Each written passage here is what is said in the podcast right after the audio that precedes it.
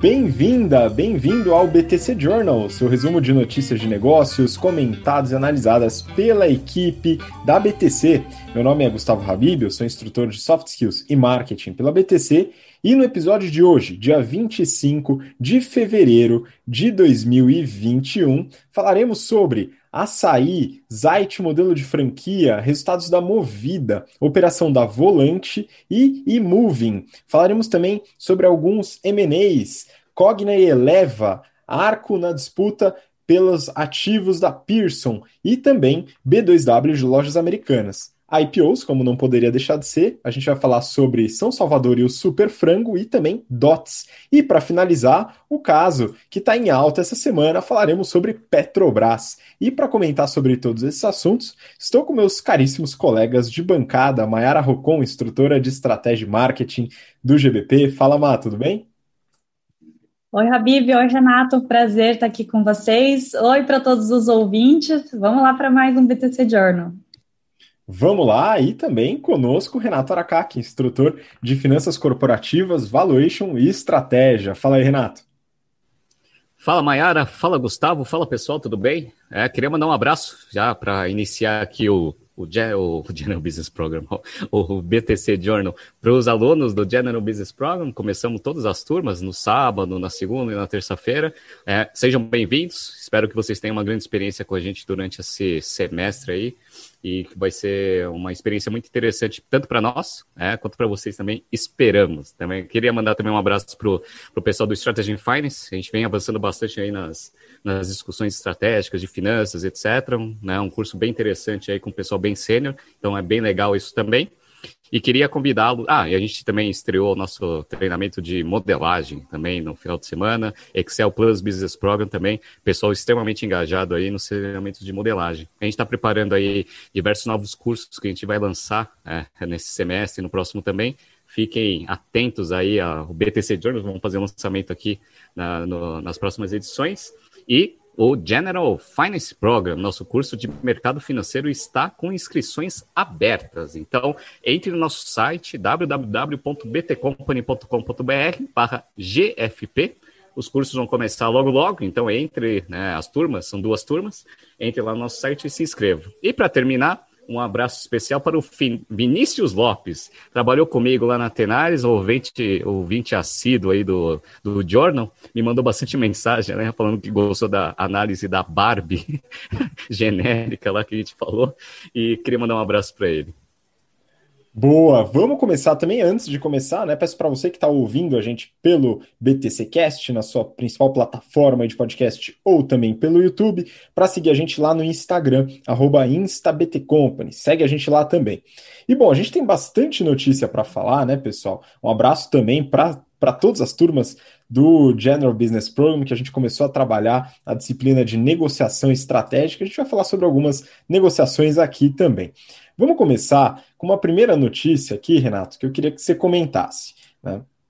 Essa notícia é do Neofeed e o título é Agora em carreira solo, Açaí traça planos para desafiar liderança do atacadão. Aqui a gente está falando sobre um mercado que a gente já comentou, que é esse mercado de atacarejo. Renato, como que está o açaí? Vamos lá. Vamos lá, essa operação é uma operação bem interessante, que onde o grupo GPA ele fez aquela reorganização dos ativos e fez uh, o spin-off da operação de atacarejo ou cash and carry, que a gente chama, para fazer voo solo agora, tentando destravar todo o valor que esse ativo tem. Beleza, então vai começar agora em março, ser né, tradeado as ações aí diretas aí do Grupo Açaí. Então quem quiser investir só em atacarejo, que acredita que seja um negócio mais interessante, agora tem essa possibilidade. Perfeito.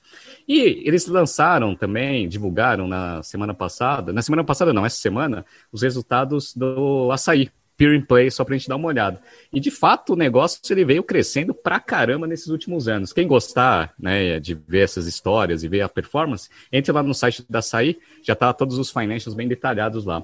Bom, eles mostram que eles tiveram uma receita bruta em 2020 de 39,4 bilhões de reais, crescimento de 30% em relação ao mesmo período, é, em, em, relação a 2019, e eles mostram um crescimento, um CAGR, de 28% de 2011 até 2020. Ou seja, esse negócio de fato veio crescendo bastante. Por quê? São várias alavancas, obviamente, né? O grande volume, você conseguir ter preços mais baratos, até por causa do custo, etc. E também pelo fato de você atender o pequeno empreendedor, né? O pequeno empreendedor que compra num volume maior, consequentemente queria ter um preço mais baixo de aquisição, vai para essas operações de atacarejo. E aí, agora eles estão agora, né, tá, tá com um target aí para conseguir alcançar o líder de mercado, que é o Atacadão, tá? que é do Carrefour, e que é o líder de mercado. Aí eu peguei alguns números aqui para a gente dar uma olhada. Então, o crescimento né, de receita do, do, do açaí, como eu falei para vocês, foi de 30 bilhões para 39, ou seja, aquele crescimento de quase 30%. Receita líquida 35,900. Margem bruta, 16,4. Até achava que a margem bruta era um pouco menor, mas margem bruta assim, em linha. Como tem um volume muito grande de receita, ele dilui bastante custo e aí ele fica com uma margem EBITDA ali em torno de uns 7%, 6,8% mais ou menos. E a margem líquida fica em torno ali de 2,8%. Apertado, mas tradicional aí do, do varejo que a gente vê, só que num volume de receita absurdamente grande. E o atacadão, Renato? Como que está o atacadão? Bom, o Atacadão, eu peguei até um comparativo aqui, ó. O Atacadão ele teve uma receita em 2020 de 52,8%. Se a gente for normalizar o market share, 29% de market share para o açaí, 39% aí para o Atacadão. Então ainda tem uns 10 pontos percentuais aí que o açaí precisa navegar aí, remar para conseguir chegar. Número de lojas, eles, o Atacadão tem 236 contra 184 do açaí. A performance por loja é quase igual, né, mais ou menos uns 220 milhões por loja aí por ano, que o Atacadão e o Açaí tem. Você vê o volume de venda por loja é absurdamente grande, né? E a margem EBITDA dos dois é meio parecida, então a margem fica em torno de 7. Então, operacionalmente, é, Atacadão e Açaí são minimamente iguais. O que vai né, acontecer agora com o Açaí é que ele vai fazer ampliação de lojas físicas, vai apostar bastante também na parte de distribuição direta para empresas e vai apostar em e-commerce também. Então, são essas alavancas aí que o açaí está vislumbrando aí para conseguir atacar o atacadão. Pois é, e muito bom, você antecipou o trocadilho que eu faria, tá, Renato? Esse espaço geralmente é meu aqui no BTC Journal, tá? Então, toma cuidado aí com esses trocadilhos, tá bom? Muito bom. Vamos seguir aqui para a próxima notícia, aproveitando o tema de lojas, varejo, né? E aqui é uma notícia que eu peguei do Valor Econômico e o título é Loja sem caixas ajusta modelo e lança franquias. Aqui, mas a gente está falando da Zait, que é uma empresa que a gente já comentou no passado, faz um bom tempo, mas algumas mudanças rolaram e eu queria que você ajudasse a entender o que está acontecendo com essa loja Zait. Ótimo. Então, só relembrando, a Zait é uma startup é, de São Paulo que traz tecnologia para varejo. Eles foram fundados em 2019 e no ano passado eles foram comprados pela Sapori é, que hoje é o único controlador, né, o único dono. É, eles, como você falou, né, trazem a tecnologia de lojas sem caixa, que lembra um pouco que a gente já comentou da Amazon aqui, né, nos modelos que eles estão fazendo de Amazon Go, Amazon Fresh. É, e a intenção é você poder entrar na loja, pegar os produtos e fazer o pagamento sem precisar ter contato com um funcionário ou ajuda. Né? É, hoje eles têm sete unidades, sendo que três são franquias, quatro são próprias, e eles falaram que eles ainda operam no vermelho. Então, seja porque eles ainda estão pequenos, crescendo, seja também porque eles ainda estão testando alguns modelos. Então, uh, eles tinham um, um, plano de expansão que parou um pouquinho agora na pandemia, eles falaram que querem retomar, então querem expandir é, praticamente só com franquia, terminar o ano com 35 lojas já. É, eles preveem que o franqueado precise de um investimento de mais ou menos 180 a 250 mil reais e que consiga ter um faturamento mensal já na estabilidade de 50 a 70 mil reais. E eles estão procurando agora no começo franqueados que queiram é, né, ter a operação em cidades de 300 a 400 mil habitantes, talvez até porque eles queiram crescer nas maiores cidades e deixar as menores para os franqueados, né? Eles abriram já a primeira franquia, como eu comentei, que eles já têm três franquias, mas é super recente. Então, a primeira é, foi em dezembro agora, né? É em São José do Rio Preto, que é interior de São Paulo, tem mais ou menos essas características que eles comentaram, e eles têm uma taxa de royalty de 5%. O chato é que essa taxa de royalty só considera né, que eles estão emprestando a marca e esse modelo de sem caixa, né? Porque, na verdade, eles não fazem abastecimento da loja. Então, eles uh, falam que o franqueado que tem que abastecer e eles dão ali um direcionamento de preço para ele colocar. Então, talvez enquanto é pequeno, né? Mas eu já comento um pouco mais desse modelo, né? O que mais que eles estão revendo aqui, né? Crescendo e aprendendo. Uh, eles tinham dois jeitos de você fazer a compra e retirada dos produtos na loja. Um era o Scan and Go e o outro era o reconhecimento facial.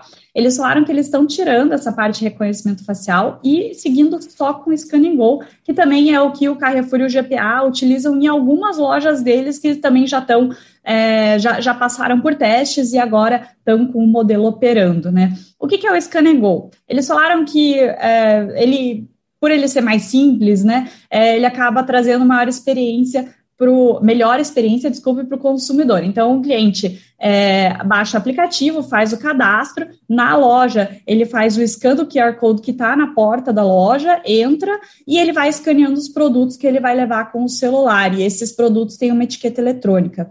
Aí ele confirma a compra, sai da loja e o o pagamento já é feito automaticamente pelo aplicativo. A diferença do reconhecimento facial é que o cliente conseguia entrar na loja com esse reconhecimento nas, na câmera que tem já na porta de entrada, ele pegava os produtos e as câmeras reconheciam o que ele estava pegando, e aí na saída os sensores é, viam que ele estava saindo e já fazia o débito ali na conta do aplicativo, né? Eles falaram que não tinha nada de errado com esse, esse modelo, mas o valor, que é de onde veio a notícia, falou conversou ali com o pessoal e disse que tinha uns atritos. Não devia ser um reconhecimento tão bom e às vezes devia pegar produto errado, né? E até abrindo um parênteses aqui, apesar de esse não ser o modelo que GPA e Carrefour estão utilizando, esse é mais ou menos o modelo que a Amazon está utilizando. Então, apesar de para você entrar e sair da loja da Amazon Go, você ter que escanear o seu celular, quando você está pegando os produtos, é por esse é, reconhecimento por sensores. Então, você não precisa ficar escaneando cada produto que você pega, que é muito mais prático, né? Então, né, fecha parênteses aí, eu não gostei muito do modelo que eles escolheram, mas tudo bem, né? É, então, assim, resumindo aqui a minha, é, a minha análise, né? Primeiro desse modelo, já que eu estou falando, então, eu não acho que é o melhor modelo. Eles mesmos falaram que esse negócio de ficar colocando etiqueta eletrônica em tudo é caro e acaba que você não consegue é, é, escalar isso, né? Isso me lembrou que anos e anos atrás a gente falava daquelas etiquetas de NFC que o pessoal colocava nos produtos para contar mais fácil estoque. Que só faz sentido nas lojas que tinham produtos de altíssimo valor agregado, porque a etiqueta é cara, né? Agora, portfólio de supermercado é um portfólio assim de baixo valor agregado, barato, né, alto giro. Então não faz sentido você ficar gastando com etiqueta por produto, né? Então eu imagino que até o portfólio dos mercadinhos que eles têm acaba sendo limitado, porque tem que ser um produto que vale a pena colocar uma etiqueta, né?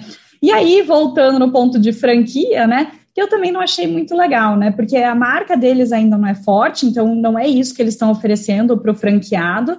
É, eles não fazem a compra centralizada, apesar de eles terem comentado que estão com conversas para começar a fazer, mas ainda não começou, né? Então, assim, isso também não é uma facilidade para o franqueado. E o que eles oferecem, na verdade, é para o franqueado de bom é essa tecnologia, que é interessante, é legal ter uma loja sem caixa, mas acho que eles não fizeram a melhor opção, né? Então vamos ver, talvez com crescimento, aumentando franquia, eles consigam ganhar escala, fazer compra centralizada e aprender um pouco com a, a tecnologia, talvez rever essa escolha que eles fizeram. Pois é, né? E torcer muito, né, para a Amazon Go não vir com tudo no Brasil, o que é uma possibilidade, né? Então eles vão torcer bastante, né? Ou torcer, né? Que eu ficaria super feliz com a Amazon Go aqui no Brasil, né? E até agregando, a gente comentou aqui no Journal mesmo que a Amazon Go começou a fazer a venda da tecnologia deles, que é mais ou menos o que eles estão fazendo com o sistema de franquia, porque como eles não agregam é, a cadeia de abastecimento, eles não agregam com marca, porque a marca não é forte ainda, a única coisa que eles agregam é com a tecnologia, então talvez fosse melhor fazer uma empresa de as a service ali, né? Checkout as a service, e aí você vende a tecnologia e você se concentra em melhorar essa tecnologia, né? Então, vamos ver. Pois é, que medo. Enfim, vamos acompanhar. Agora vamos para um segundo bloco do nosso BTC Journal falar sobre mobilidade. E aqui eu peguei uma empresa que eu sei que o Renato gosta bastante. Essa notícia é do valor econômico e o título é: Lucro da Movida cresce 119% no quarto trimestre para 184 milhões de reais. Renato, realmente foi surpreendente, né? Como que está a operação da Movida hoje? Beleza, vamos lá. Acho que quem acompanha com mais tempo aí ó, o BTC Journal sabe que eu gosto bastante da Movida, não por causa de mercado de ações, etc., mas pela velocidade operacional que os executivos têm. De fato, é uma empresa muito bem gerida em termos operacionais. Ano passado, todo mundo sabe, né, o mercado entrou em colapso ali março, abril, maio, então o nível de aluguéis também diminuiu bastante. A Movida foi rapidamente fazendo operações de venda, pegou aqueles carros que estavam disponíveis ali para para aluguel e fizeram ali né, a venda dos seminovos ali para conseguir gerar um pouco de caixa. Relembrando, né, uma empresa de aluguel de carros tem três linhas de receita tradicionais. Um é aluguel, que é o, o principal, né? Tem a parte de gestão de frotas de terceiros, que também entra na parte de aluguel de carro, só que aí é para empresas. E tem a terceira, que é a venda de seminovos. Então você compra o carro com desconto, você tem um volume muito grande de compra com a montadora, você coloca né, para alugar, para você ganhar EBITDA, etc. E aí o valor residual você tenta recuperar e ganhar um pouco de margem ali nos seminovos. Então, como que foi a, o ano aí da, da movida fechado? A receita bruta e receita líquida cresceram 6,5%, mesmo com o ano péssimo que aconteceu em 2020. Foi de 3,8 bilhões para 4 bilhões de receita, sendo que desses 4 bilhões, 2,400 veio de venda de seminovos. Então, aí puxou mais da metade aí da receita só a parte de vendas de ativo. Legal. A margem EBITDA subiu, então a margem EBITDA ajustada ela foi de 19,5 para 21,4 né? Então, 21,9, desculpa.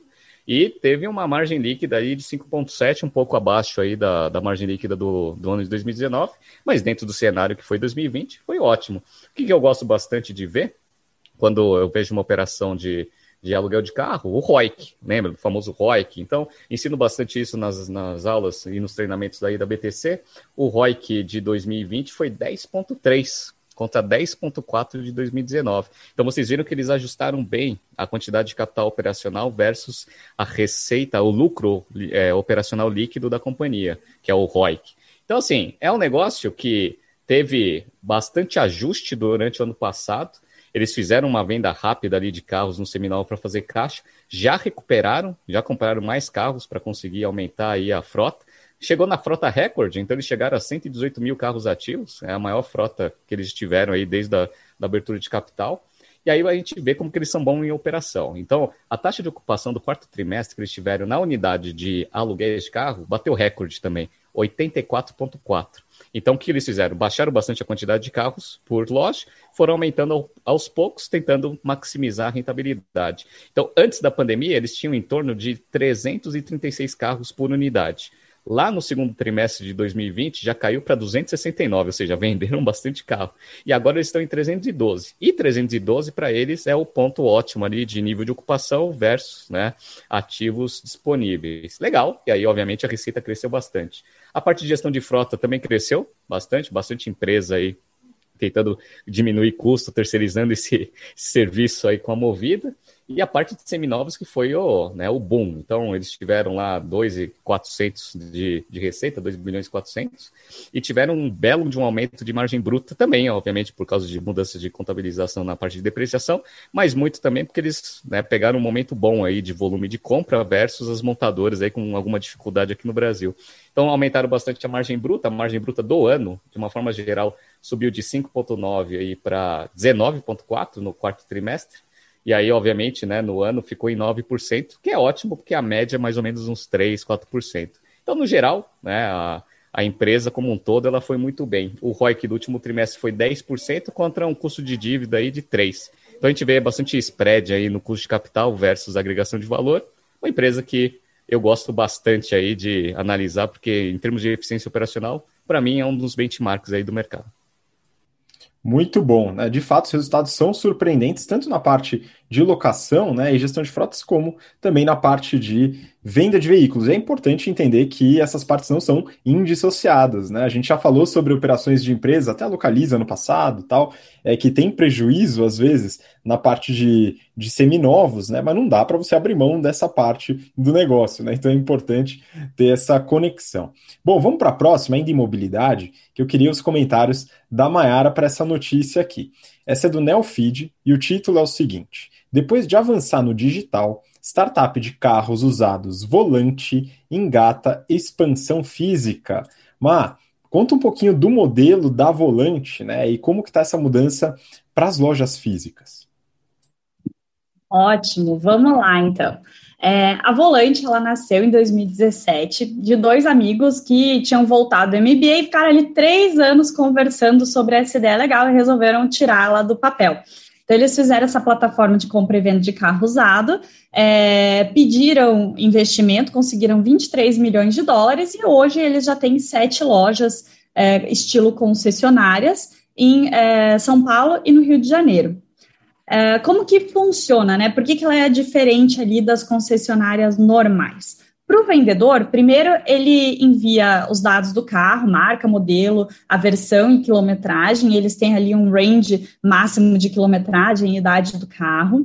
Aí eles passam primeiro por um algoritmo para ter uma ideia de preço inicial. Depois o vendedor marca uma vistoria no local com uma pessoa da volante é, essa pessoa vai checar vários itens do carro e fecha o acordo. E aí o vendedor pode fazer a escolha se ele quer fazer a venda consignada, onde o carro continua com ele e a volante pega uma porcentagem depois que é, for feita a venda, ou se ele quer fazer uma venda direta e ele já né, esquece de vender o carro ali, perde essa dor de cabeça. Para o comprador, como que funciona? Então, a experiência é muito mais digital do lado do comprador versus uma concessionária normal. Então, ele consegue acessar é, fotos, vídeos, fazer tour virtual, seja agendado ou instantâneo ali, e ele também consegue fazer o bom e velho test drive, né? É, ele consegue também acessar opções de financiamento, pegar uma garantia de um ano da volante e ele também tem a opção, olha que legal, de fazer um teste de nove dias ou até 600 quilômetros com o carro para ver se ele quer fazer a compra mesmo. E aí, com todas essas facilidades é, digitais, né, o pezinho no digital plus pandemia, né, eles já têm 80% das vendas feitas totalmente ou com uma participação do online, que segundo a Fenalta é muito acima da média de mercado de mais ou menos 20%. E aí, como você falou, eles estão querendo expandir essa presença física, né? O que, que eles trazem aqui de diferente? Então, eles uh, querem expandir, na verdade, o que eles chamam de fábrica de seminovos. Então, é como se fosse um centro de recondicionamento e distribuição dos carros, só que é diferente do que uma concessionária faz normalmente, porque é mais afastado e só faz isso, não é uma loja que é, é, recebe os seminovos e vende, né? Ele só recebe o carro ali. É, já têm a primeira unidade inaugurada em São Paulo, no finalzinho do ano passado, em novembro, que eles devem estar testando esse modelo, né? Ah, tem mais ou menos 5 mil quilômetros quadrados de área e faz esse processo. Recebe o carro, faz uma revisão completa, higienização. Aí eles têm um estúdio profissional para fazer foto, vídeo, qualquer outro material de apoio para vendas. É, e aí, dali, o carro ou vai para uma loja deles, ou vai direto para um comprador que talvez fez a compra é, pelo aplicativo, né, e nem precisou visitar a loja. Uh, e aí eles têm, na cidade do Rio de São Paulo, eles têm até um serviço de entrega grátis do carro, então o comprador não precisa ir buscar o carro. É, o legal desse centro de recondicionamento, né, ou essas fábricas de seminovo que eles chamam, né? Como ela é afastada, acaba que ela tem um custo muito menor de aluguel, ela consegue ter uma otimização dessa operação, né? E acaba sendo é, saindo na frente do que as concessionárias tradicionais fazem, né? Então eles querem expandir o modelo deles, na verdade, utilizando essas fábricas, não necessariamente abrindo mais lojas no momento. Então, para esse ano agora, eles querem abrir pelo menos duas fábricas de seminovos, uma em São Paulo e uma no Rio, e a partir de 2022, que aí eles estão pensando em ir para outras cidades, principalmente capitais, e eles citaram ali talvez Belo Horizonte, Curitiba. E aí tem alguns planos que eles ainda estão ali, ó, mais no pensamento, né? Eles falaram, estavam pensando em fazer talvez um programa de afiliado, que você pode indicar um seminovo e ganhar uma comissão se ele for vendido.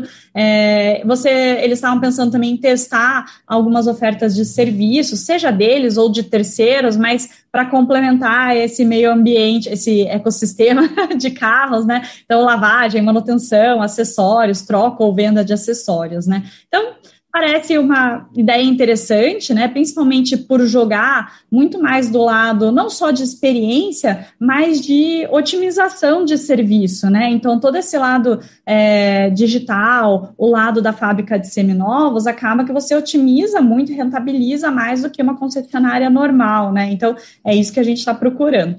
E já tem outras startups que estão mais ou menos nessa linha de tentar mudar esse é, processo né, atual de venda de carros, né? Então, tem a Instacarro, a Bibi conhece, pode dar uma comentada depois, que vende carros mais para o lado dos leilões, né? Então, vai para a velocidade. Tem a Carflix, que faz um serviço parecido com o deles, acabou de receber um aporte. Tem a Kavak, que é uma mexicana que já virou unicórnio, acabou de receber aporte e está entrando no Brasil desde mais ou menos outubro do ano passado. E eles estão entrando muito bem. Eles já fizeram um time de mais ou menos 40 pessoas, então acho que quando eles lançarem aqui no Brasil, o negócio vai fazer barulho, né? Assim, nesse ainda tamanho de digital concessionária, né? Mas é interessante ver né, que estão reinventando alguns mercados e trazendo mais otimização e experiência. É, eu vou te falar, mas pelo menos nessa parte de leilão, né, e venda rápida de veículos, eu usei a Instacarro, né, enfim, não tem propaganda nenhuma aqui, mas esse tipo de serviço é, facilita bastante para quem tem interesse em vender logo e não tem nenhuma dor de cabeça, que era o meu caso. Então, mesmo tendo um pênalti eventual no, no valor da venda do veículo, isso geralmente acontece, felizmente comigo não foi tanto assim, mas geralmente acontece um bom pênalti, é o tempo que você economiza. Né? Então dá para vender o carro em 3, 4 horas tranquilamente, você está com o dinheiro na conta e o carro é longe de você. Né? Então é, um, é, uma nova forma né, de você desenhar produto, que é uma coisa que a gente até comentou em alguns treinamentos aí recentes, né, Mar? Muito bom. É, vamos para a próxima, e aí, ainda falando sobre mobilidade, é, e essa Má também viu, tá? Forbes eMoving abre captação para levantar 1,6 milhão de reais. Mas todo dia alguém tenta uma empresa na economia compartilhada em mobilidade. Essa é mais uma. E aí, será que vai dar bom? Vamos lá.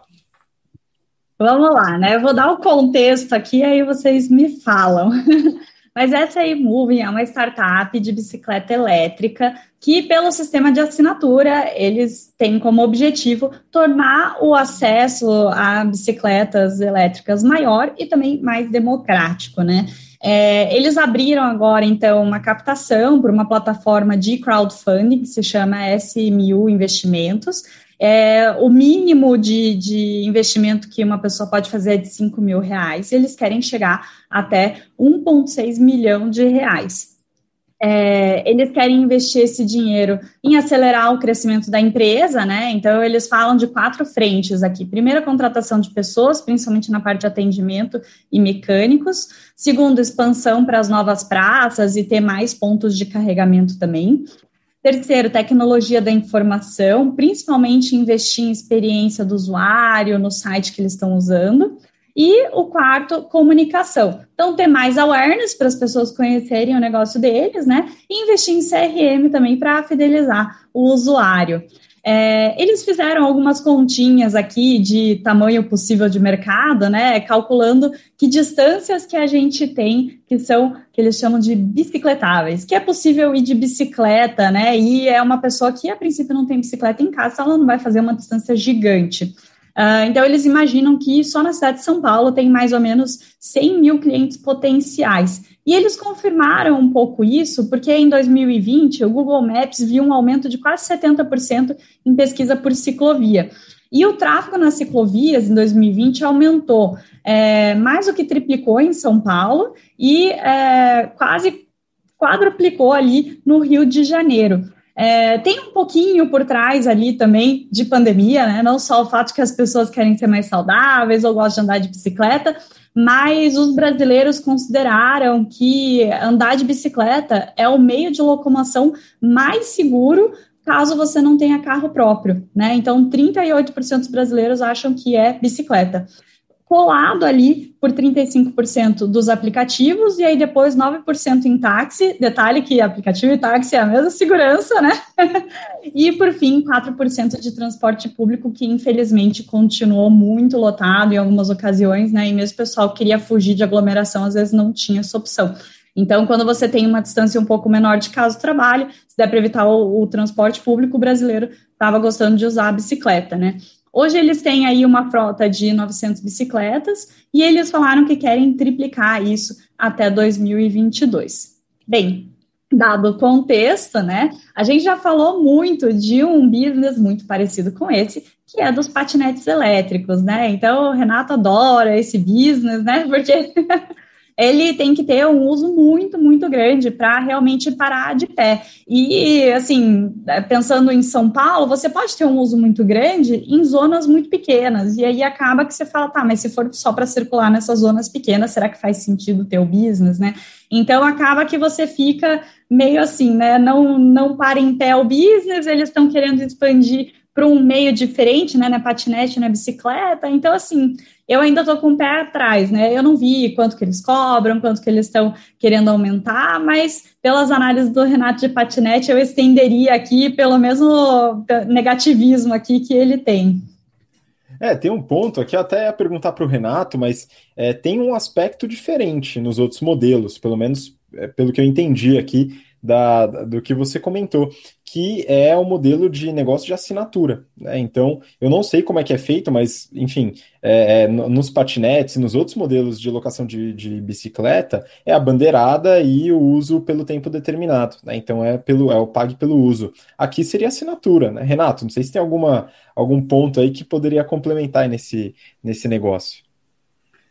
É, o, aquela análise que eu tinha feito lá sobre aqueles business de patinete elétrico, eles tinham aquele problema lá de nível de ocupação por patinete, que era o ponto crucial. Então, fazer um modelo de assinatura, ele não vai resolver esse tipo de problema, né? Então, esse daí, infelizmente, não vai ter como vai ter solução. Então, assim, patinete elétrico ele precisa ser é, recarregado, então até é, tem, traz essa complexidade adicional. Bicicleta elétrica provavelmente também, né, vai precisar recarregar em alguma área, etc. Então vai precisar consumir energia. Será que está no custo isso? Não está? Enfim, né, é um business que por patinete elétrico que eu tinha analisado lá atrás, eu via que não fazia muito sentido, não vai ser o modelo de assinatura que vai fazer esse negócio ir para frente.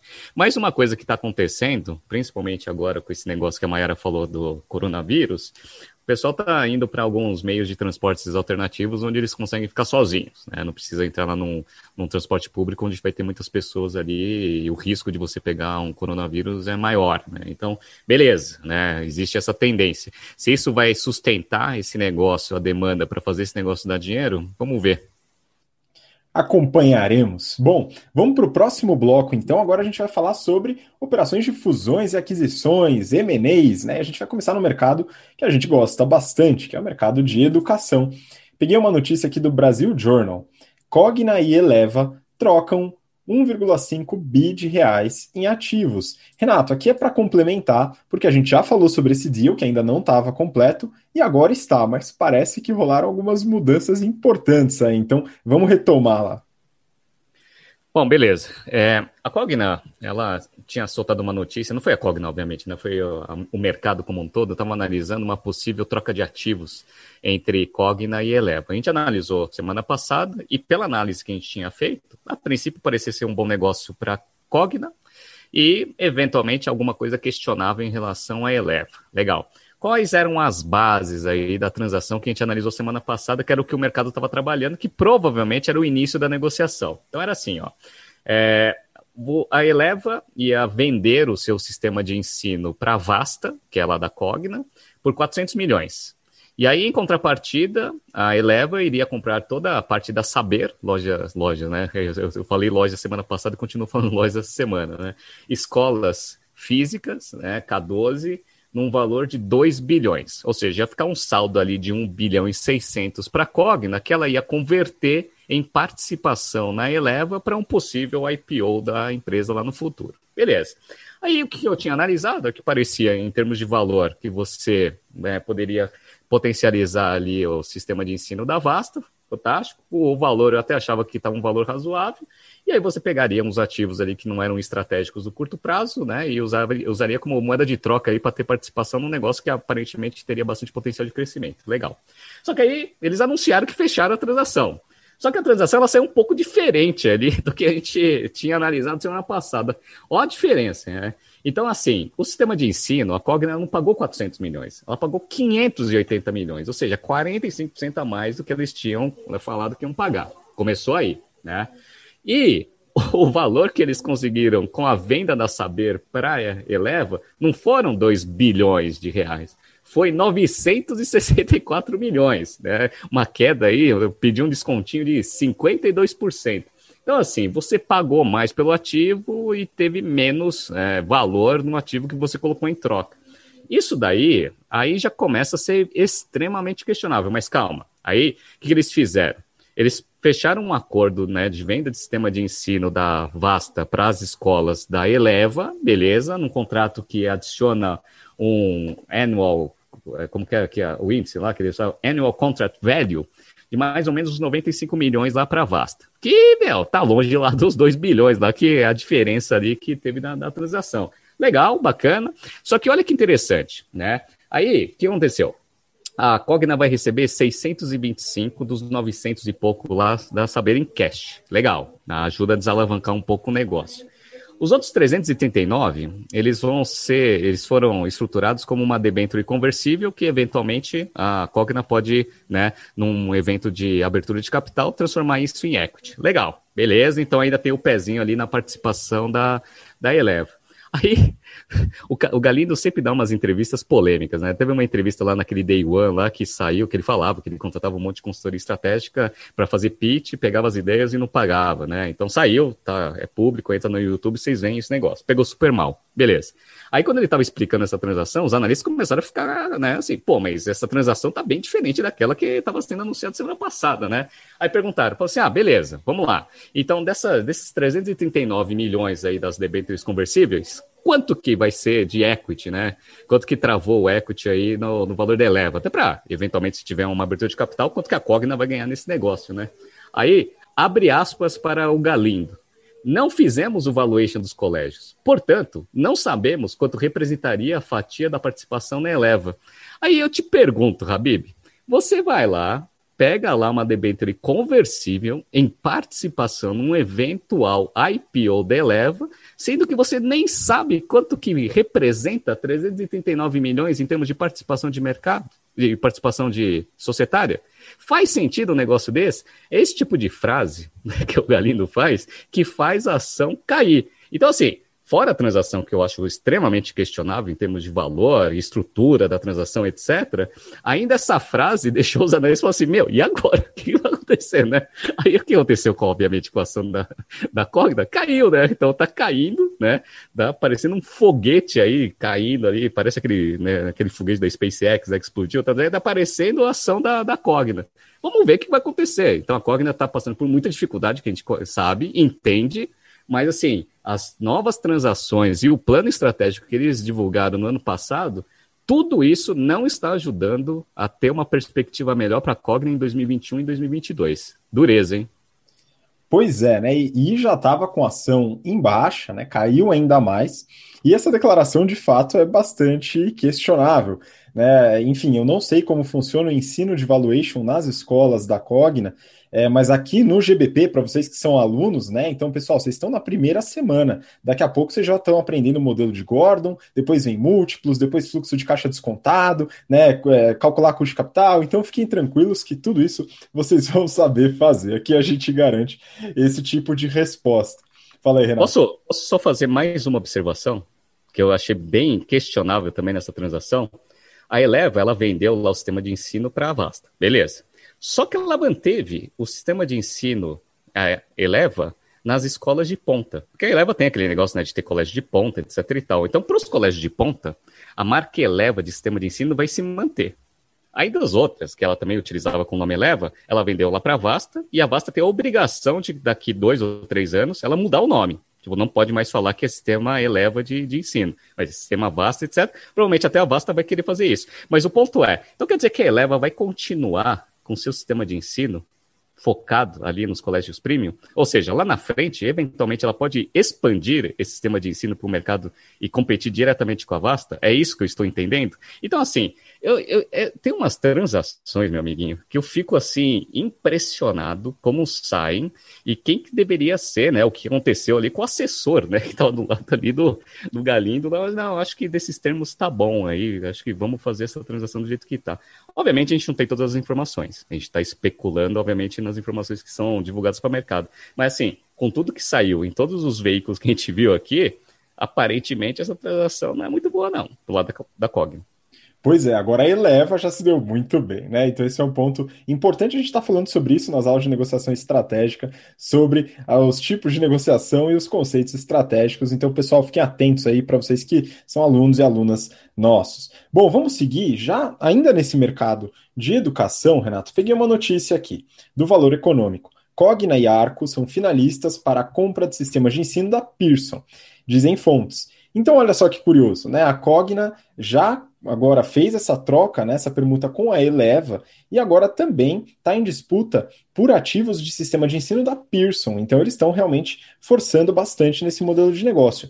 Mas agora também tem a Arco Educação, que a gente já comentou, e eu vou fazer um catch-up aqui dos resultados e um pouquinho sobre a empresa. Né? Então, só para comentar da notícia, né, a, a Pearson tem dois ativos que estão sendo vendidos, que é COC, Sistema de Ensino, e Dom Bosco, que totalizam cerca de 250 mil alunos, é gente pra caramba, e tem uma receita em conjunto de cerca de 200 milhões de reais. Então, é um ativo relevante, tá? Principalmente no caso da Arco, né? Por ser menor, bem menor do que a Cogna, né, seria bem relevante dentro da receita que ela tem hoje. Então, eu fui colher algumas informações, né, peguei o último resultado disponível, que é dos nove meses de 2020, que estão lá na Arco. A Arco, ela é uma empresa de capital aberto, só que não aqui no Brasil. Ela fez a abertura de capital lá na Nasdaq, né, então ela está é, com o seu valuation em dólar, olha que maravilha, né.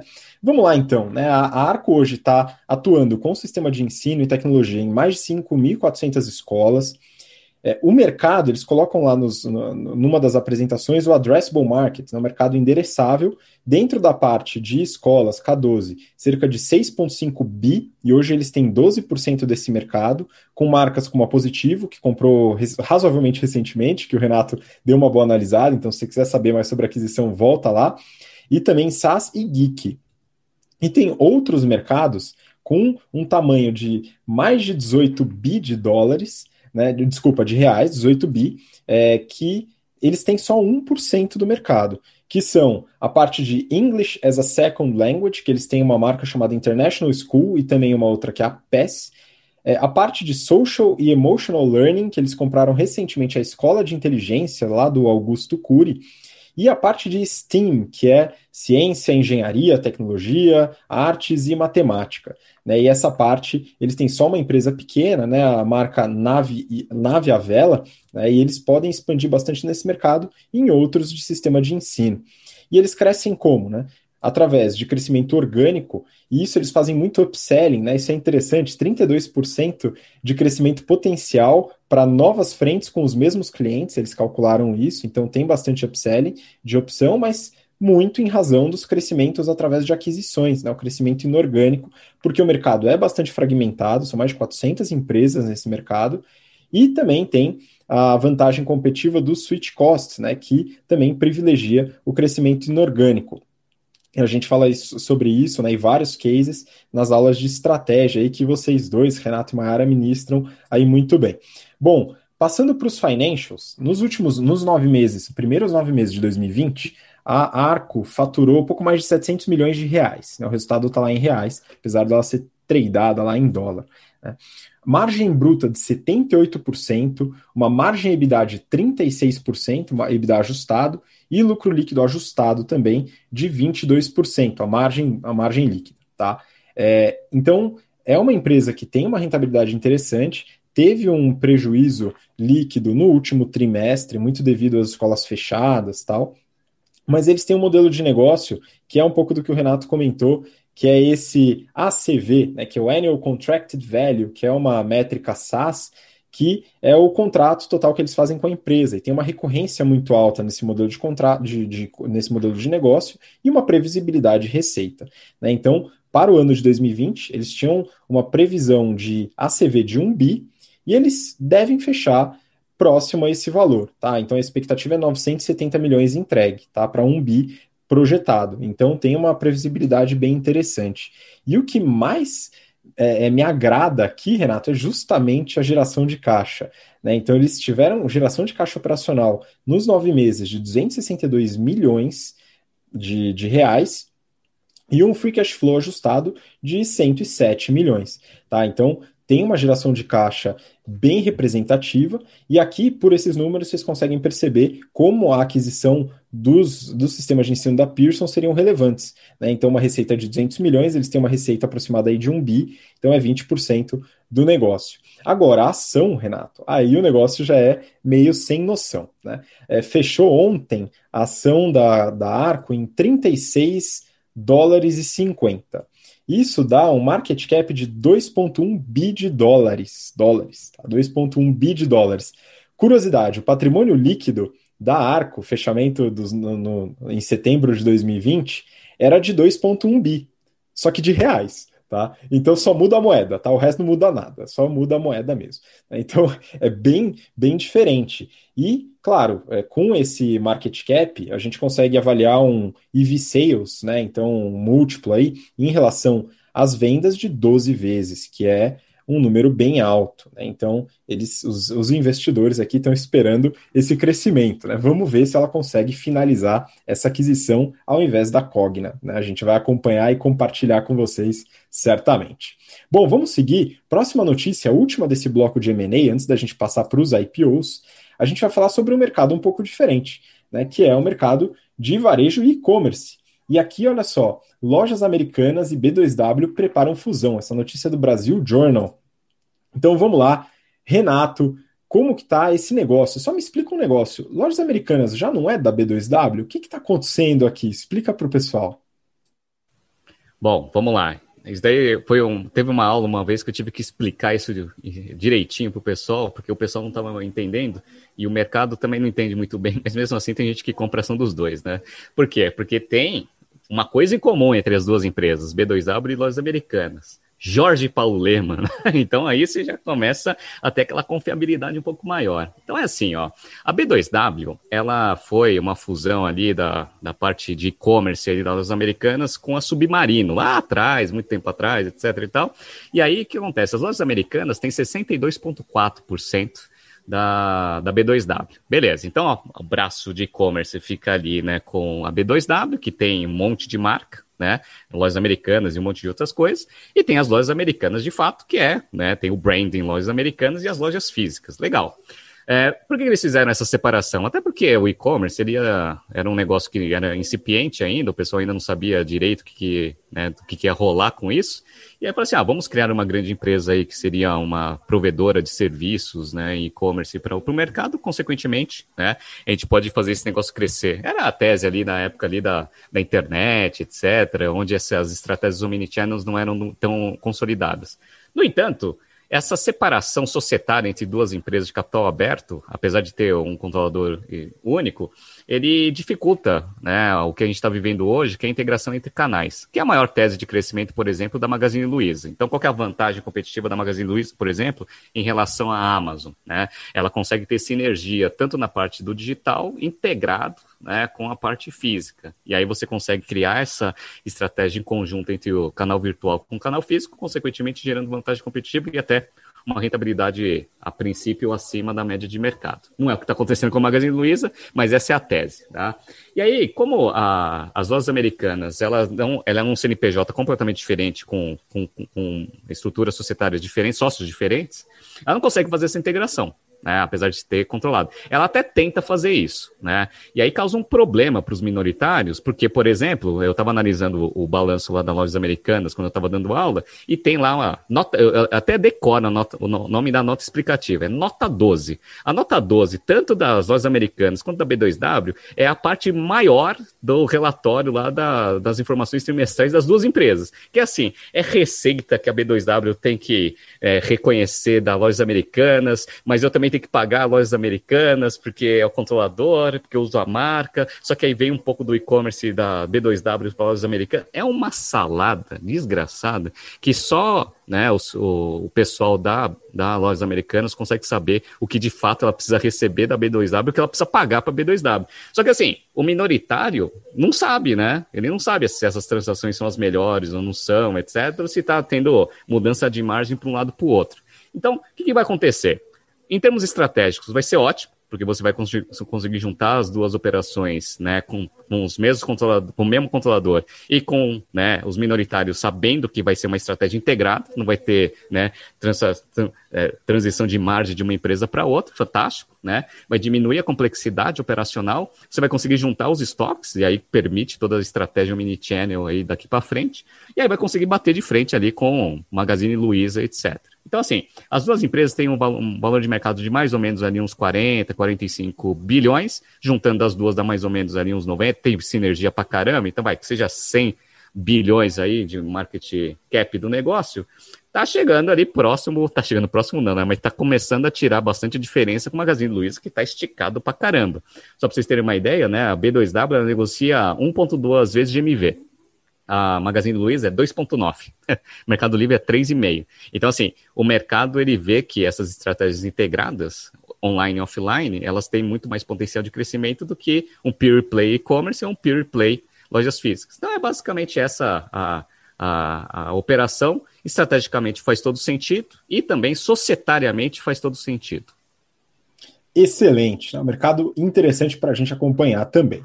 Agora passando para o próximo bloco, que é o bloco de IPOs. E aqui tem um pouco diferente aqui para a Mayara comentar, e como ela conhece bastante este mercado, acho que é a pessoa exata para falar sobre esse IPO. Né? Então peguei uma notícia da Forbes e o título: Holding da Super Frango pede registro para IPO. Né? Aqui a gente está falando do grupo São Salvador. Mas eu, particularmente, não conhecia a marca Super Frango, mas aparentemente ela é bastante conhecida. Vamos lá, o que, que você pode compartilhar com a gente desse prospecto do IPO?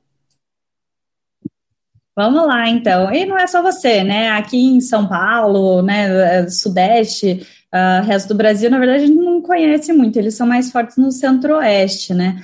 É, então, eles são, na verdade, o grupo São Salvador Alimentos, que é um grupo goiano, é, e eles são uma empresa de proteína animal, especialmente carne de frango. E eles são muito conhecidos, mais no Centro-Oeste, pela marca Super Frango, que vende corte de frango, tanto parte congelada quanto resfriada, mas eles já criaram também, já faz um tempo, uma marca que se chama Boa, para fazer todo o resto do portfólio. Então, tem vegetal congelado, tem embutido, defumado, lácteos, hambúrgueres, peixes peixes e suínos. É, 75% das vendas deles no Brasil são de produtos in natura e 25% desses processados. Eles são mais conhecidos ali no Centro-Oeste, como eu comentei, para ter uma noção, em é, Goiás, Distrito Federal, onde eles são mais fortes, eles têm 30% de share do mercado. Eles também fazem exportação, que responde por 30% da receita deles, para mais de 30 países. E aí, né, você falou, poxa, mas eles são conhecidos, né? É engraçado porque no prospecto eles se apresentam como um dos principais players em frango do Brasil.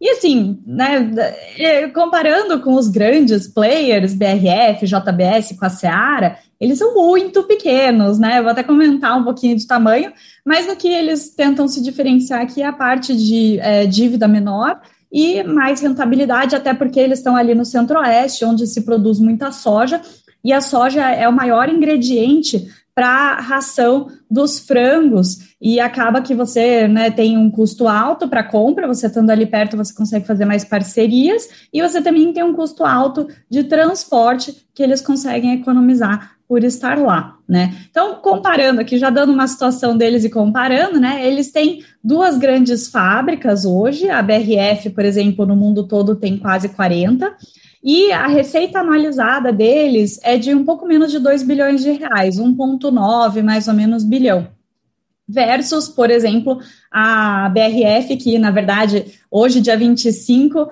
vai, quando o mercado fechar, vai trazer os resultados deles de 2020. Então, infelizmente, vou ter que comparar aqui com o último trimestre que eles anunciaram, mas é, a receita né, anualizada da, da São Salvador é de quase 2 bilhões, lembrando, né? A do último trimestre que a BRF falou, o terceiro TRI de 2020, um TRI sozinho foi 10 bilhões de reais. Então, eles são bem menores, né? Não dá para se apresentar como um dos maiores players de frango do Brasil. Mas tudo bem, né? Quem, quem entende um pouquinho desse ramo já sabe que não é bem assim, né? É, então, eles pediram agora registro para IPO, né? E vai ser o primeiro IPO nessa parte de frigoríficos desde 2007. Então, né, como até o mercado é desses gigantes e já faz tempo que eles abriram capital, acaba que eles pegaram esse tempo todo sem nenhum IPO na área. Eles estão querendo levantar mais ou menos 1,5 bilhão de reais, sendo avaliados a mais de 4 bilhões de reais. Em 2020, eles já deram uma boa preparada para fazer esse IPO, então é, o fundador já passou o cargo de CEO para o filho, eles deram um boost nas vendas, contrataram é, escritório de advocacia para poder assessorar em criação de holding e também para se preparar para ser uma empresa listada, provavelmente para corrigir alguma coisa ali que eles estavam alocando errado, né? Que é muito normal em empresa fechada, empresa familiar acontece, né? É, eles também investiram em profissionalização, eles trouxeram pessoas de mercado para cargos chaves e para o conselho, principalmente é, ex-BRFs, mas também ex-JBS e ex-Minerva. E aí, nesse boost de venda que eles deram, né, 2018 para 2020, eles cresceram mais ou menos quase 30% em receita líquida. Então, eles estão crescendo bastante, né, para chegar nesse quase 2 bilhões de reais de receita líquida anualizada. O EBITDA ajustado deles é de mais ou menos 23%, que é bem maior do que das empresas líderes. É, o lucro líquido deles, claro, quando você dá um boost de venda, dá uma caidinha na rentabilidade, né? Caiu 31% nesse último ano, mas está ali em mais ou menos 11%, que foi de dois, é, 215 milhões de reais. E aí, o ponto que eles trazem como positivo deles é que eles têm uma alavancagem super baixa. Então, é, dívida líquida por EBITDA não passou de 2 desde 2014. Né? O próprio fundador fala que para ele o topo é 2,5, apesar deles terem lançado no ano passado, é, é, na verdade, arrecadado dinheiro por CRA, e o Covenants do CRA, na verdade, é 3,5 de alavancagem. Então, o, o fundador é bem conservador nisso, né? É, que é uma coisa legal também de empresa familiar, né? Você tem alguns cuidados diferentes às vezes, mas que mostram um pouco mais de cuidado com a empresa. É, eles querem usar esse recurso do IPO para expandir a capacidade de uma nova fábrica deles. Então, uma dessas duas fábricas que eu comentei foi inaugurada no ano passado e ela já foi projetada para ter um ramp-up de três anos, né, para atingir a capacidade full dela. Então, eles vão continuar investindo para aumentar a capacidade que eles têm lá. É, e eles também uh, vão pagar dividendos para os dois principais acionistas que estão vendendo uma parte do negócio deles.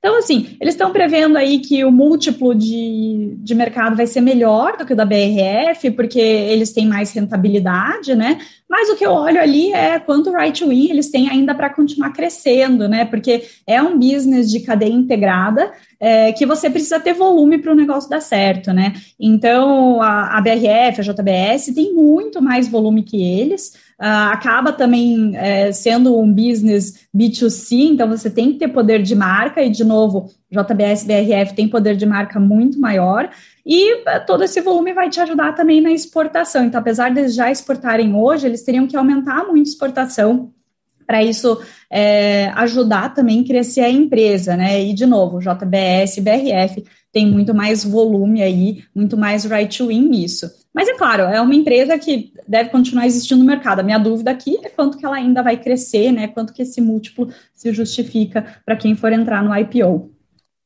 Exatamente, é interessante ver mais uma empresa regional aqui no Brasil indo para a bolsa, né, nessa festa aí dos IPOs. E aqui eu lembrei do grupo Mantiqueira, né, que tem aquela empresa que é a N-Ovo, né, que faz os ovos veganos em pó. Então, quem sabe aí, né, como uma forma de disruptar o mercado, o grupo São Salvador não decide fazer um frango vegano em pó, né? Enfim, eu espero não experimentar isso nunca, mas pode ser uma forma de diversificação de receita para bater a BRF e a, J, e a JBS. Bom, vamos lá continuar. Renato, essa daqui eu quero seus comentários, porque eu sei que você gosta do modelo, né? Então, queria entender um pouquinho melhor. Forbes, administradora de programa de fidelidade DOTS, entra na fila do IPO. E aí, Renato, como é que tá a DOTS? Pois é, eu estava esperando ansiosamente que essa empresa ela iria fazer eventualmente uma abertura de capital. Por quê? Porque todo mundo sabe que eu adoro esse modelo de coalizão, né, dos pontos, etc. A gente ensina fortemente nos nossos treinamentos e até algumas empresas utilizaram esse treinamento para criar os produtos, mas isso é uma outra história, né? E aí eu falei assim, Bel, o difícil é ter um peer play ah, nessa parte de pontos. Então tinha lá múltiplos que foi integrada ali na operação da Latam, tinha também a Smiles, que está com essa lambança aí com a Gol tentando fazer a integração. E agora, né, tem lá Livelo, que a gente falou semana passada, mas a Livelo, né, capital fechado. E a DOTS, ela veio com a abertura de capital ali, com o registro na CVM para fazer é, a possível abertura de capital. Qual foi a minha decepção? A minha decepção é que o negócio ele não está muito bem. Então, não era do jeito que eu achava que era o negócio a parte de loyalty, que é uma das linhas de receita deles, não é do tamanho que eu imaginava. Consequentemente, aquela beleza do modelo de, de pontos, ele não está refletido aqui nos financials do negócio. Mas vamos lá. A DOTS ela foi fundada em 2009, é, com o início ali de acúmulo de pontos para supermercados, e aí você poderia trocar os pontos numa rede de, de, de, coalizão ali, né, com a rede de parceiros, aquele modelo tradicional, mas ele nasceu no varejo. Então isso daí foi legal. Teve um monte de concorrentes que apareceram aí nos últimos anos, né? Só que a DOTS ela ficou, né? Uma bem forte, ela que era a NetPoints, que até foi é, integrada aí junto à operação da DOTS. Então eu achava que a DOTS, né, dado que todos os concorrentes quebraram, né, ela ia se manter aí grande aí no mercado. Então o que ela fala aqui no prospecto dela? Que ela tem três linhas de receita. Primeiro, loyalty, que é a parte de pontos. É, Marketplace, que é você ter lá um marketplace tradicional, né? Uma vez que você tem uma conta DOTS aí, você tem oferecimento de um monte de produto de terceiros, legal. E tem o TechFin, né? Que é a possibilidade de você vender produtos financeiros, que já é super tradicional aqui, que a gente já vem avaliando bastante. Legal. Aí eles tentam falar alguns diferenciais do negócio. Quais são os diferenciais? Bom, eles falam que eles têm um CAC negativo, né? Que internamente a gente chama de CAP, né? Que é o Customer Acquisition Profit, né? Basicamente, eles falam que a quantidade de clientes que eles têm na plataforma deles, que eles conseguem rentabilizar com marketplace e produtos financeiros, vem pagos pelos parceiros que eles têm, né? Quando eles trazem ali a transação para dentro da operação deles. Então, o, o próprio estabelecimento paga TOTS para trazer o lead, então é como se fosse um CAP invertido, que ele chama de CAC negativo. Então a gente capta o cliente sem precisar colocar um centavo. Porque o, o nosso parceiro ali que capta ele, porque paga a gente por isso. E aí, uma vez ele estando aqui na nossa base de clientes ativos, a gente tenta vender né, é, os pontos e produtos financeiros e alguma coisa no marketplace. Legal. Então, tem essa beleza aí no modelo de negócio que eles estão tentando vender para o mercado. Legal. Eles falam que eles têm 47 milhões aí de, de pessoas no, no, com contas ativas. Dado que são 100 milhões aí de, de população economicamente ativa, o market share está bem esticado, né? Então eles falam que eles têm uma oportunidade muito grande de upsell, cross-sell, um monte de coisa, etc. Legal. Então, assim, é, em termos de conceito, parece que o negócio é bom. Mas vamos para os financials? E aí a gente vai para os financials. Aí a receita líquida do negócio no passado foi de 111 milhões contra 127 de 2019, ou seja, uma queda de 12,6%. Já não é um bom sinal. Legal. Só que o que me deixou mais preocupado, que é aí que eu fiquei extremamente decepcionado com o modelo da DOTS. Dessa receita total, 68 milhões veio de receita de breakage. Se vocês não sabem o que é breakage, breakage é o seguinte: você manda o ponto, né? E o ponto ele tem uma, um, um tempo pré-determinado para ser utilizado. A partir do momento que, a, que o usuário deixa de utilizar o ponto, o ponto expira. Na hora que ele expira, ele vira receita direto ali para o negócio. Beleza. Então, 69 milhões ali dos 111, ou seja, 62% da receita é breakage. Beleza, legal. Isso é bom, Renato? Ah, você fala assim, é fantástico, né? Porque aí você recebe o ponto e não gasta, né? A DOTS recebeu o dinheiro não vai ter a saída de caixa. Fantástico. Só que isso daí causa um problema para mim em termos de fidelização da operação. Por quê? Porque se o breakage é muito alto, quer dizer que as pessoas não usam, né? E se as pessoas não usam, quer dizer que não tem tanto valor assim esse plano de fidelidade. Só para vocês terem uma ideia em termos de comparação, a receita de breakage lá da Smiles não passa de 5%. 5% né, que ela reconhece como receita pontos inspirados. Então, se aqui é 62%, quer dizer que a galera não usa tanto assim, né, esse plano de fidelidade não vê tanto valor. E aí, né, desmancha toda a operação bonita, né, do plano de fidelidade. Então, o que, que sustenta o negócio? O que sustenta é marketplace e, eventualmente, produtos financeiros, né? Então, se for para ser uma empresa desse jeito, eu prefiro outras opções de mercado. Mas vamos voltar aqui, né? Então, ó, 111 milhões de receita líquida, beleza, tá? E teve um prejuízo de 64 milhões, tá? No prejuízo líquido em 2020, no consolidado. Tá? 64 milhões com uma receita de 111, o negócio é, não é muito bom, né? E também não tem a beleza do ciclo de conversão de caixa invertido. Então, eles queimaram 10 milhões de caixa no passado, contra uma geração de 34 em 2019. Então, assim, o negócio é bom, se ele fosse mais focado ali no plano de fidelidade, eu até ficaria muito feliz ali em, em analisar um pouco mais do detalhe esse negócio para recomendar para vocês entrarem ou não, né? Mas dar um pouco mais de informação.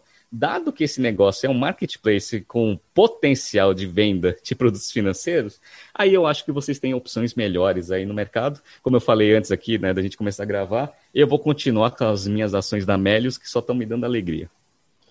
Pois é, muito bom, né? Então, nem todo programa de pontos é igual, né? Então, a gente consegue observar as diferenças, dando uma analisada com detalhe nos prospectos. E fica aquela sugestão de você aqui que quer desenvolver esse tipo de, é, de pensamento e de habilidade para analisar empresas, estratégias, finanças, dá uma olhada nos prospectos que são divulgados de IPO, que eles têm muita informação bacana. Bom, vamos para a última agora, a parte extra do journal desse episódio. A gente vai alongar um pouquinho, porque teve muito pedido da galera, dos nossos alunos, alunas, para falar sobre o tema da semana, polêmica, né? Então eu peguei uma notícia aqui da Forbes e o título é Conselho da Petrobras autoriza convocação de assembleia para destituição de Castelo Branco, né, que é o presidente, pelo menos atualmente, né, da Petrobras. Então, é o seguinte, Renato, a gente já falou por fora, né, a gente bate um papo às vezes sobre esse assunto, aqui a gente não entra tanto, assim, mas é importante falar sobre alguns temas é, que estão em voga, né, nesse, nesse conflito todo da, da Petrobras. Então, vamos lá, dá uma, dá uma analisada no tema aí para a gente entender melhor. Beleza. Vamos analisar esse tema, obviamente, no viés de business, estratégia e até gestão. Né? Vamos tirar o componente político, etc., de mercado desse negócio. Legal. Então, assim, ó, vou contar duas histórias e aí eu vou explicar porquê que eu estou contando essas, essas histórias. Ah, o Itaú, ele tinha participação na rede, que é a adquirente. E aí, uma das coisas que a, o Itaú via como uma boa estratégia seria o quê? Você usar o serviço de adquirência como se fosse um canal de captação de novos clientes. Consequentemente, você poderia trabalhar com uma margem mais apertada na rede para você conseguir recuperar essa margem verticalizada com os produtos financeiros que eu vou conseguir né, oferecer para o cliente da, do, do Itaú. Beleza. Qual que é o problema? Qual era o problema? O problema é que a rede ela tinha o, o, Itaú como controlador, mas tinha um monte de minoritário também. Então o que acontece? O Itaú ele gostaria muito que a rede trabalhasse com uma margem bem apertada, para quê? Para ela conseguir recompor essa margem, né, oferecendo produtos financeiros lá, beleza? Então, para o Itaú é fantástico, que é o controlador. E para o minoritário? O minoritário não vai ter essa recomposição de margem. Beleza. Então, como que você soluciona esse problema? Você fecha capital. Então o Itaú foi lá, fechou o capital da rede, beleza, agora ele pode fazer o que quiser, tanto é que fez, né? Em 2019 foi lá, zerou a taxa de adquirência, etc e tal, mas ele consegue recompor esse negócio lá com os produtos financeiros. Legal, beleza. A Gol, ela também pensou a mesma coisa. Ela falou o seguinte, ó, tem a Smiles, que é uma das maiores empresas aí de pontos, né, que eu gosto pra caramba, tal, não sei o que, né, e ela é um grande gerador de caixa. Então eu gostaria muito que todos esses pontos que a Smiles tem, né, fossem trocados por passagens aéreas aí da Gol. Beleza, né? Fantástico. Para a Gol é ótimo isso, né? Que é controlador da Smiles. E para o minoritário da Smiles, né? Fala assim, pô, e se a gente ganhasse muito mais dinheiro, se a gente transacionasse esses pontos com Magazine Luiza ou com qualquer outro parceiro? Por que, que eu deveria eventualmente fazer essa troca diretamente para a Gol? A Gol é ótimo, porque ela gera caixa, né? Ela consegue né, ter uma injeção de caixa e, obviamente, né, é, vai conseguir verticalizar essa operação e recompor um pouco aí dos resultados ali na operação de aviação. Só que o minoritário da Smiles não vai querer, né? Então, o que vai acontecer? O que está acontecendo, né? A Gol né, fez uma oferta ali, está em discussão com a Assembleia, lá, os, os acionistas da Smiles, para fechar capital, para você conseguir integrar e conseguir aplicar as estratégias integradas com a Gol. Beleza? Legal. Então, contei dois casos de mercado. Por que eu estou contando isso? Porque a Petrobras, ela tem economia mista né? Eu, eu, chamo de semi-estatal, né? O pessoal começou a falar de economia mista porque estatal sempre pega mal, né? Então é semi-estatal, beleza, né? Economia mista. Então o que acontece? É, ela é um monopólio aqui no Brasil, etc e tal, na parte do petróleo, etc, legal. Tá? Isso daí influencia, obviamente, várias coisas, dado que o, o frete, né, rodoviário no Brasil é super significativo em termos de custo, né, de tudo que existe aqui no Brasil, ele tem um componente aí é, econômico do país como um todo. Beleza, tá? Só que o minoritário da Petrobras quer o quê? Ele quer maximização de valor para os acionistas, não para um acionista que é o, o governo. Então, o que acontece? A Petrobras ela está, nos últimos anos, usando políticas comerciais né, para maximização de resultado. Está conseguindo? Está conseguindo. Né? O preço do petróleo está subindo para caramba lá fora, o dólar está subindo também. São as duas métricas de precificação. Obviamente, a Petrobras está né, conseguindo ter margem boa, margem internacional aí nos, nos mercados aí dos peers competitivos dele. Beleza. Só que o Brasil está passando por um pequeno problema aqui, né? Qual que é o problema? O problema é que pandemia, etc. A gente está com as contas todas zoadas aí e a inflação está começando a dar aquela, aquela forçada de barra, até que por causa disso os caminhoneiros aí estão estão ameaçando fazer greve dia sim, dia sim, né? Beleza. Aí o que acontece? Para o governo, se ela fosse uma estatal 100%, o que ela poderia fazer? Ela poderia trabalhar no limiar de margem na Petrobras.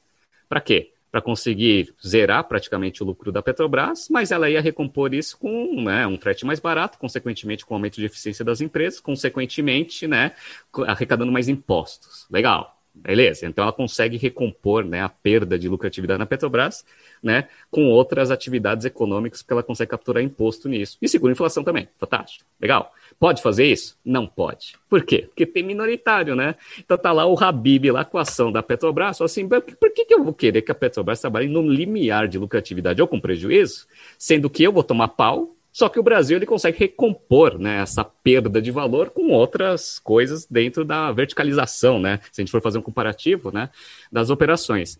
Então, esse é o grande problema, né? Então, eu falo que economia mista, é, como todo mundo fala, né? Quem, quem é, é, defensor desse negócio, fala que traz o melhor dos dois mundos, né? A segurança, né? De, de você ter o governo do seu lado, né? Com a profissionalização da gestão.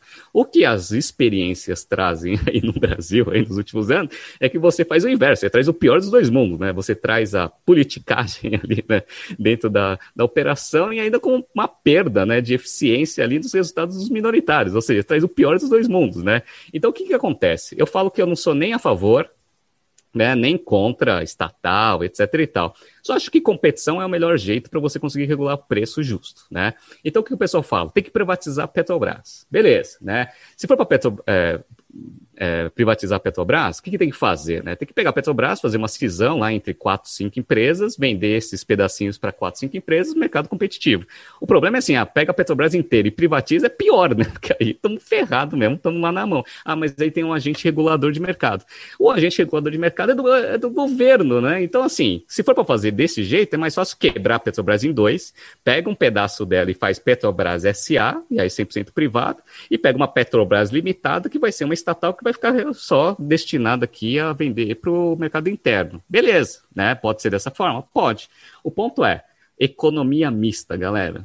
Né? Esse negócio de economia mista, na minha visão, não funciona. Né? Não funciona não por causa de aspectos políticos, partidários, etc. Não funciona porque eu mostrei para vocês. Itaú com a rede, né, a Gol com a Smiles. Né? Em termos conceituais estratégicos, você ter esse tipo de operação é uma desgraça total. Então, essa é a análise aí que eu tenho. Vamos ver o que vai acontecer. Só lembrando que semana passada eu estava até conversando aí com o pessoal da BTC e falei assim: acho que eu vou comprar Petrobras, né? Eu falo, né? É só eu ameaçar comprar a ação que ela cai. Quase que eu comprei.